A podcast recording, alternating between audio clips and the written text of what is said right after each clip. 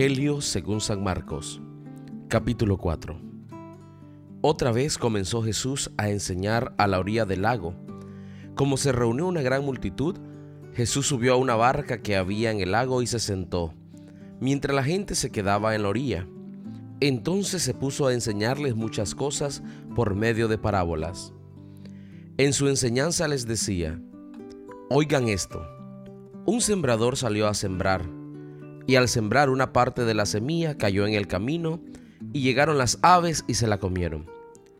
Otra parte cayó entre las piedras, donde no había mucha tierra. Esa semilla brotó pronto porque la tierra no era muy honda. Pero el sol al salir la quemó. Y como no tenía raíz, se secó. Otra parte de la semilla cayó entre espinos, y los espinos crecieron y la ahogaron de modo que la semilla no dio grano. Pero otra parte cayó en buena tierra y creció, dando una buena cosecha. Algunas espigas dieron 30 granos por semilla, otras 60 granos y otras 100.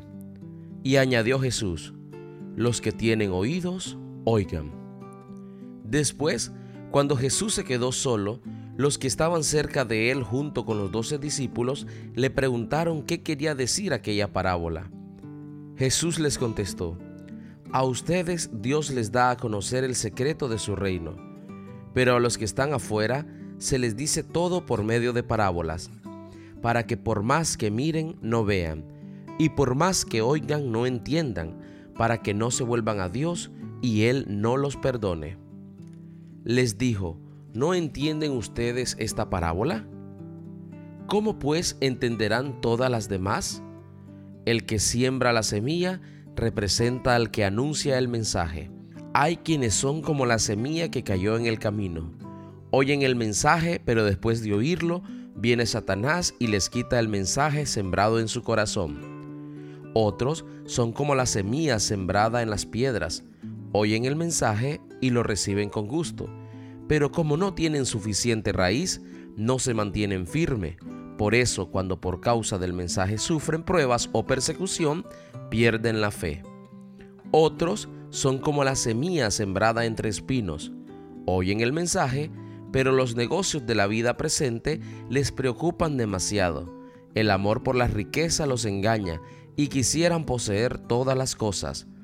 Todo esto entra en ellos y ahoga el mensaje y no lo deja dar fruto. Pero hay otros que oyen el mensaje y lo aceptan y dan una buena cosecha, como la semilla sembrada en buena tierra. De esos, algunos rinden 30, otros 60 y otros ciento por uno. También les dijo, ¿acaso se trae una lámpara para ponerla bajo un cajón o debajo de la cama? No, una lámpara se pone en alto para que alumbre. De la misma manera, no hay nada escondido que no llegue a descubrirse, ni nada secreto que no llegue a ponerse claro. Los que tienen oídos, oigan. También les dijo, fíjense en lo que oyen. Con la misma medida con que ustedes den a otros, Dios les dará a ustedes y les dará todavía más. Pues al que tiene se le dará más pero al que no tiene, hasta lo poco que tiene, se le quitará. Jesús dijo también, con el reino de Dios sucede como el hombre que siembra semilla en la tierra, que lo mismo da que esté dormido o despierto, que sea de noche o de día. La semilla nace y crece sin que él sepa cómo, y es que la tierra produce por sí misma, primero el tallo, luego la espiga, y más tarde los granos que llenan la espiga. Y cuando ya el grano está maduro, lo recoge, porque ha llegado el tiempo de la cosecha. También dijo Jesús, ¿a qué se parece el reino de Dios o con qué podemos compararlo? Es como una semilla de mostaza que se siembra en la tierra. Es la más pequeña de todas las semillas del mundo, pero una vez sembrada, crece y se hace mayor que todas las otras plantas del huerto, con ramas tan grandes que hasta las aves pueden posarse bajo su sombra. De esta manera les enseñaba Jesús el mensaje, por medio de muchas parábolas, como éstas según podían entender. pero no les decía nada sin parábolas, aunque a sus discípulos se los explicaba todo aparte. Al anochecer de aquel mismo día, Jesús dijo a sus discípulos, Vamos al otro lado del lago.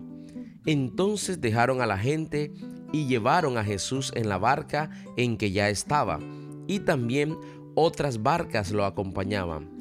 En esto se desató una tormenta con un viento tan fuerte que las olas caían sobre la barca, de modo que se llenaba de agua. Pero Jesús se había dormido en la parte de atrás, apoyado sobre una almohada. Lo despertaron y le dijeron, Maestro, ¿no te importa que nos estemos hundiendo? Jesús se levantó y dio una orden al viento y dijo al mar, Silencio, quédate quieto. El viento se calmó y todo quedó completamente tranquilo. Después dijo Jesús a los discípulos, ¿por qué están asustados? ¿Todavía no tienen fe? Ellos se llenaron de miedo y se preguntaban unos a otros, ¿quién será este que hasta el viento y el mar lo obedecen?